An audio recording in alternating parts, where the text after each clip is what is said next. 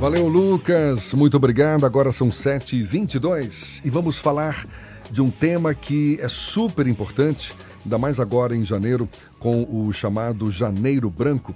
Olha só, depressão e ansiedade são os transtornos mentais mais recorrentes entre os brasileiros. Um estudo da Organização Pan-Americana de Saúde revela que só em 2019 o Brasil teve as maiores taxas de incapacidade causada por depressão e ansiedade do continente americano. E como estamos na chamada Janeiro Branco, essa campanha que tem como objetivo provocar uma discussão sobre temas relacionados à saúde mental, a gente mergulha mais no assunto, conversando agora com a psicóloga Sueli Borges. Eu falei mais cedo, psicóloga Camila de Jesus. Erro nosso, é psicóloga Sueli Borges quem conversa conosco. Seja bem-vinda. Bom dia, Sueli. Bom dia, obrigada, Jefferson. Esse janeiro branco, na verdade, é um grande pretexto para se discutir temas relacionados à saúde. É um tema que tem que ser discutido ao longo de todo o ano, certamente. Agora, isso assusta. Depressão e ansiedade, alguns dos transtornos mentais mais recorrentes entre os brasileiros. Ansiedade, até a gente falou recentemente, relacionando ansiedade com motoristas, enfim. Agora, depressão é uma doença. Depressão tem que ser encarada como, de fato, uma doença. E o que, que causa uma depressão, Sueli? Então, a depressão é uma doença, sim, precisa ser tratada e encarada como uma doença. E isso necessita de um acompanhamento com profissionais especializados, como psiquiatra, psicólogos e outros profissionais que estão envolvidos nessa relação do tratamento da saúde mental. Né? Hoje em dia a gente trabalha com uma equipe multidisciplinar, onde a gente tem a presença de terapeutas ocupacionais, musicoterapeutas, educadores físicos, dentre outros profissionais que estão a par dessa área da saúde mental. Então, é preciso que as pessoas tomem consciência, sim, de que precisa de um tratamento, de que precisa o uso da medicação, porque existe um tabu muito grande em fazer uso de uma medicação, que é o chamado o remédio que causa uma dependência. Né? Mas tantas outras, é, tantas outras doenças que precisa de um uso contínuo de medicação e que não causa tanto impacto na sociedade quanto os transtornos mentais. Sim, sim, pode continuar. Então a gente precisa é por isso a campanha do, do, do Janeiro Branco, para poder a população entender que são doenças que precisam ser tratadas. São situações, e não apenas, não vamos chamar apenas de doença, né? Mas são situações que precisam ser cuidadas. É óbvio que uma pessoa que tem um diagnóstico de depressão, ela está doente, mas isso não significa dizer que ela é doente. Ela está. Agora, por que a depressão é tão recorrente, tão frequente entre os brasileiros e o que que causa a depressão? Então, são muitos fatores, né, Jefferson, que a gente pode pensar no que causa a depressão. Tem, questão, tem pessoas que têm, é, pela sua própria natureza, são pessoas mais melancólicas, né? Mas tem pessoas que, em função de, das situações do estresse do dia a dia, que pode vir a desenvolver uma depressão. Ou seja, uma pessoa aparentemente normal, sem ser uma melancólica, como você citou agora, ela pode desenvolver a depressão também? Sim, sim. Hoje em dia a gente vem enfrentando, por exemplo, uma situação econômica bem difícil no nosso país. E isso é um fator que pode ocasionar pessoas a desenvolver um transtorno depressivo. Né? Imagine uma família que tem uma pessoa que, que, é, que lida com, as questões financeiras dessa casa e perde o emprego. Né? Como é que essa pessoa fica, que tem um filho para cuidar, para dar de alimentar, e aí por não ter recursos psíquicos subjetivos suficiente, termina é, desenvolvendo uma depressão. Agora, como você mesma falou, a melancolia pode ser um dos sinais, às vezes até a pessoa já desenvolve isso, tem como característica. Como é que a gente identifica a mudança de um estado melancólico para um estado mais depressivo? Então, a, pe a pessoa vai sinalizando algumas coisas. Aquela pessoa que está muito quieta em casa, que já não consegue mais sair, que está dormindo demais, que já não consegue fazer os seus hábitos de higiene com maior frequência ou não consegue fazer, não se alimenta devidamente, são sinais que a gente tem que ficar em alerta e começar a observar e fazer um encaminhamento para um profissional especializado. São mais frequentes em adultos? Hoje a gente não pode dizer que é mais frequente em adulto, porque o índice de, de depressão com jovens e crianças tem crescido muito. E essa, um, um, dos focos da campanha são jovens. né? Porque a gente vem vendo o aumento do número de suicídios entre jovens. Então a gente tem que estar muito alerta para isso. A gente tem essa ideia de que adultos ou idosos desenvolvem muito a depressão, mas isso já não é bem assim. Hoje também tem um número muito grande de crianças com depressão e tem inúmeros trabalhos com profissionais que desenvolvem um trabalho especializado com crianças. Fernando, que fazer uma pergunta. Não, o, as doenças mentais, as doenças da, da mente, digamos assim, elas sempre são crônicas ou elas podem ser temporárias? Elas podem passar por um processo de tratamento e a pessoa ser devidamente curada? Sim, tem pessoas que têm doenças crônicas, mas tem pessoas que têm uma doença aguda e que se for feito previamente um tratamento é, adequado, ela pode sim ter uma melhora. Eu acho que a gente falar de cura é algo muito delicado. A gente vai ter que entrar em outros conceitos do que é efetivamente cura, né? Porque cura a gente pensa na ausência da doença e não necessariamente. A gente tem momentos é, que está mais triste, momentos que está mais alegre. Então a gente tem que avaliar especificamente o que é isso. Mas você tem uma qualidade sim de vida melhor.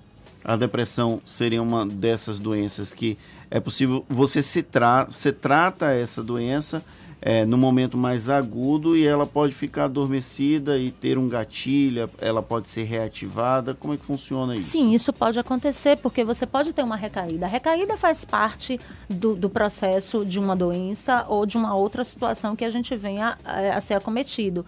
Então você precisa. A, a, por isso a importância da, da psicoterapia. Né? Você falar, você elaborar e ressignificar os seus conteúdos internos, subjetivos, é importante porque a cada vez mais que você vai elaborando, você vai se conhecendo e podendo desmistificar determinadas coisas.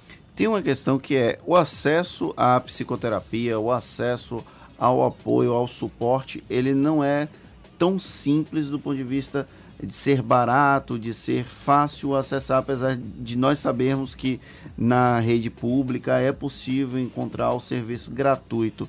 É como fazer com que as pessoas deixem de ter essa resistência e procurar ajuda, procurar o suporte de um profissional.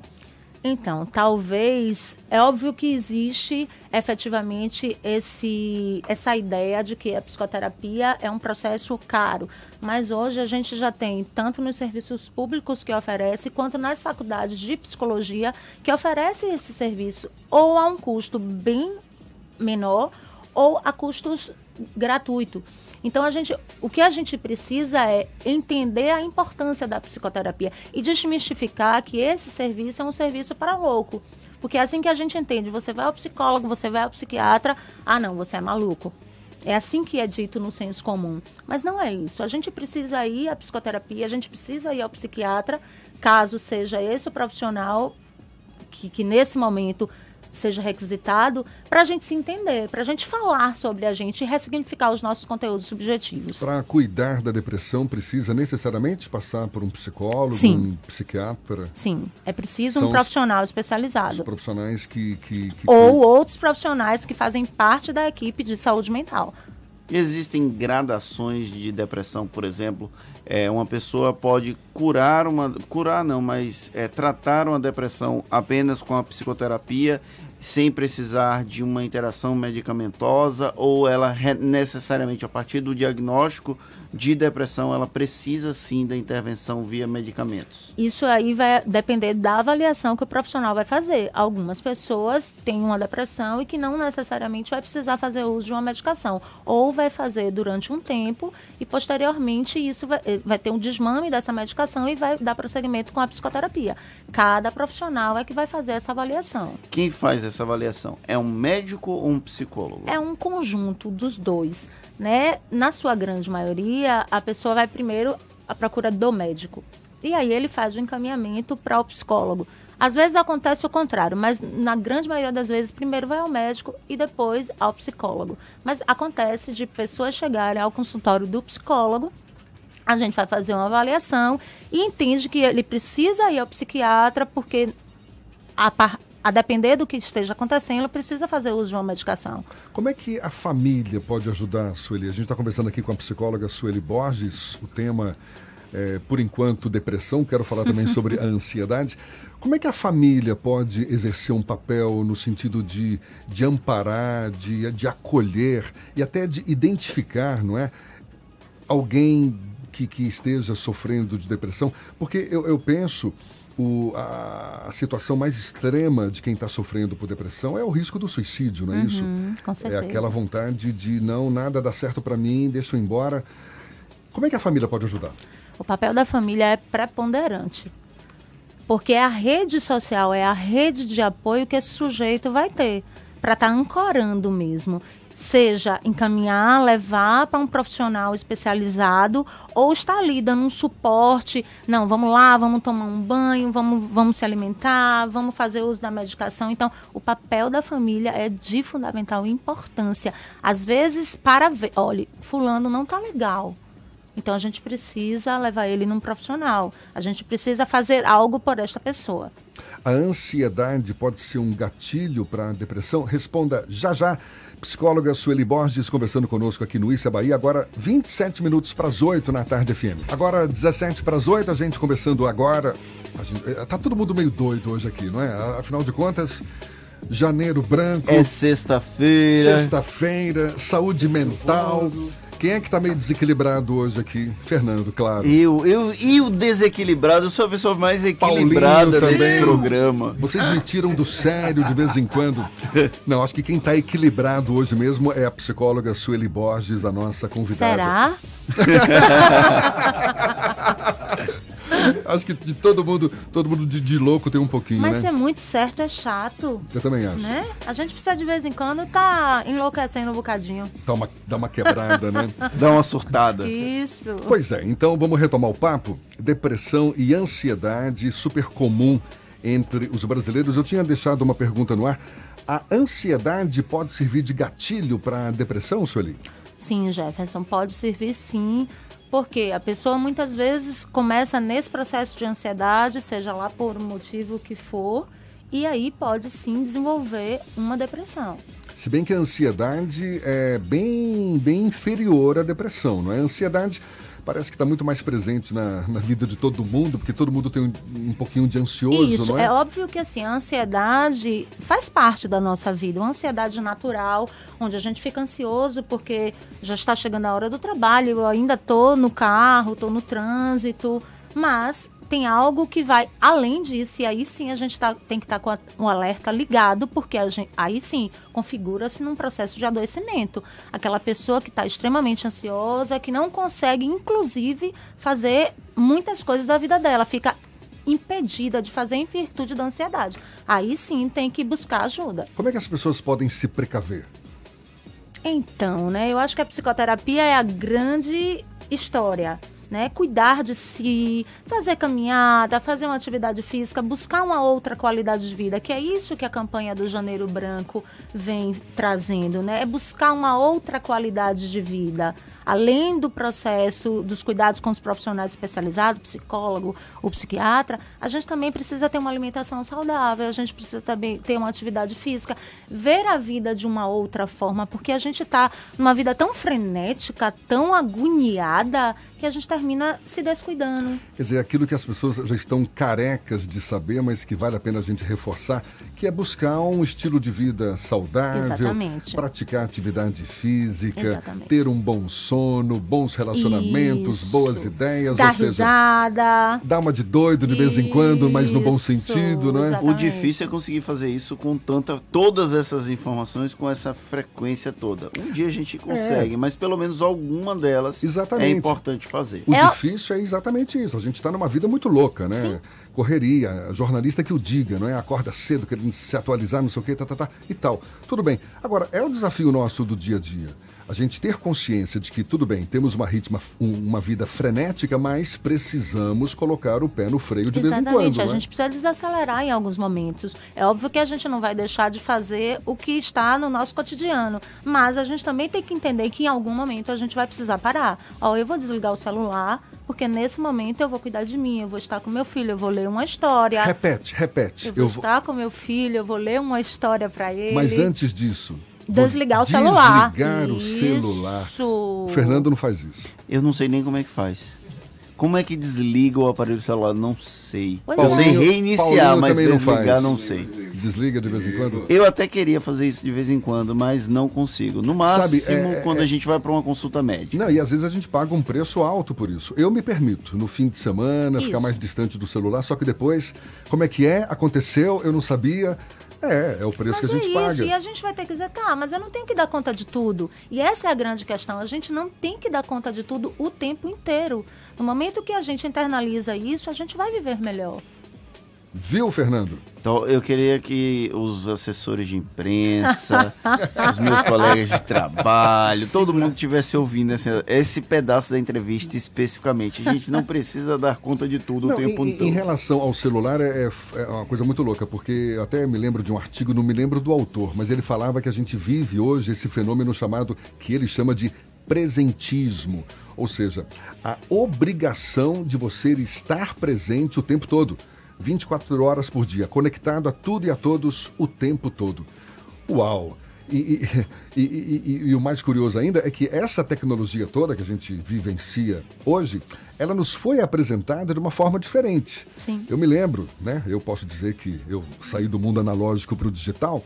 Fernando nem não necessariamente, né, um, com essa cara de bebê. Agora, eu Desculpa. me lembro, eu me lembro que a- a- essa tecnologia nos foi apresentada como forma de você programar melhor a sua vida, não é? Não, agora eu tenho é, chance de só assistir o noticiário na hora que eu quiser, de, vou, vou fazer isso, enfim, de você ter um recurso técnico, né, um recurso tecnológico para programar melhor a sua vida. Só que a gente acabou é, é, se vendo num outro contexto, numa outra realidade, com essas mídias digitais, essa facilidade de comunicação, de você estar ali conectado o tempo todo. Agora, isso tem um preço muito alto, Pois né? é. Se alguém liga para você ou se passa uma mensagem para você e você não responde imediatamente, essa outra pessoa já está, o que aconteceu, já está extremamente frenética. E isso é adoecedor. Porque se isso continua acontecendo de uma forma abrupta, aonde é que a gente vai chegar? Não é à toa que Fernando dá sinais de. Me olhou feio aqui, deixa eu ficar quieto. Eu vou perguntar uma que- questão a Sueli. Como identificar os primeiros sinais de que a pessoa precisa procurar ajuda? Então, eu acho que a família, como eu já falei anteriormente, tem um fator, tem um lugar importante, porque quem está ao lado é o marido, é a esposa, é o irmão, quem está observando o cotidiano daquela pessoa e vai perceber, olha, fulano tá diferente, tá mais quieto, não tá dando conta de ir ao trabalho, ou está adoecendo demais, porque muitas vezes os adoecimentos do corpo físico, digamos assim, vêm de uma ordem psicológica. Então, assim, por que, que tal pessoa está colocando tanto atestado, está indo tanto para médico, está sendo acometido o tempo todo de doenças que não era dessa forma. Às vezes está sobrecarregado demais, está passando por um nível de estresse muito grande, está adoecendo, a imunidade baixa e vai adoecer. Então, a família começa a observar isso no primeiro momento, quem está mais próximo. Então, esses são os primeiros sinais, né? Ou não está se alimentando devidamente, está emagrecendo demais, está muito sonolento, são Tá sinais, está engordando engordando demais. demais, porque está comendo muito, está com uma compulsão muito grande alimentar. Então, são sinais que a pessoa vai dando e que quem está próximo vai percebendo.